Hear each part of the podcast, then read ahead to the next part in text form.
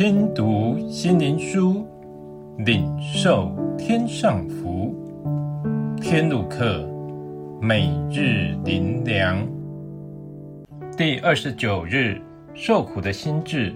彼得前书四章一节：基督既在肉身受苦，你们也当将这样的心智作为兵器，因为在肉身受过苦的，就已经与罪断绝了。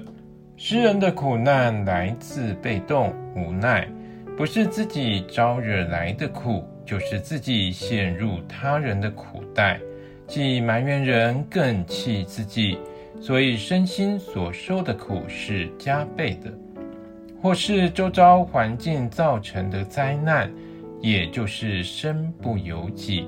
但被神拯救脱离世俗漩涡的我们，因已是天国的子民，按着神的爱与圣洁活在人前，因此罪人的苦已不见，身心不再天天受煎熬，已在基督的爱中得着释放。今日我们可以面对神圣的苦难，就是因耶稣的缘故。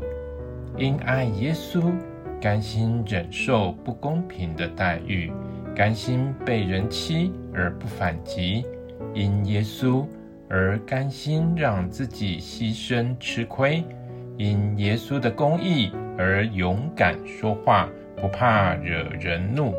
我们之所以能如此面对每天的遭遇，乃是因着耶稣。我们相信一切人事物。是主所掌管，他是爱我们的神，所以我们能从他领受，也因着对神的信靠，我们能以受苦的心志去面对。因此，苦难对我们不再是被动的、被欺负的，而是因着主的爱，我们主动的去接受。奇妙的事就发生，神帮助我们。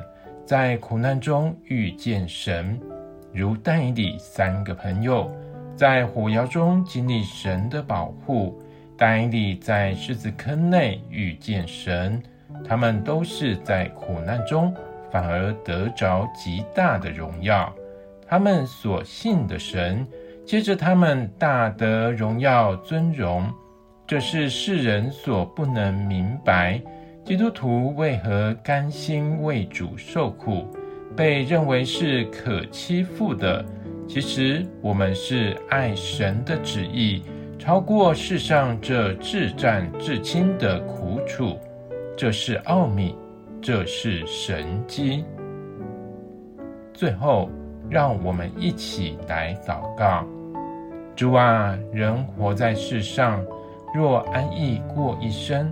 那是你的恩典；若有苦难，心受煎熬，那需你的救恩；若活在主里，因爱神爱人而面临无法避免的苦难，那是与你同受苦，心中有主同在的荣耀，一切苦难都值得。为此，大大感谢主，奉主耶稣的名祷告。阿门。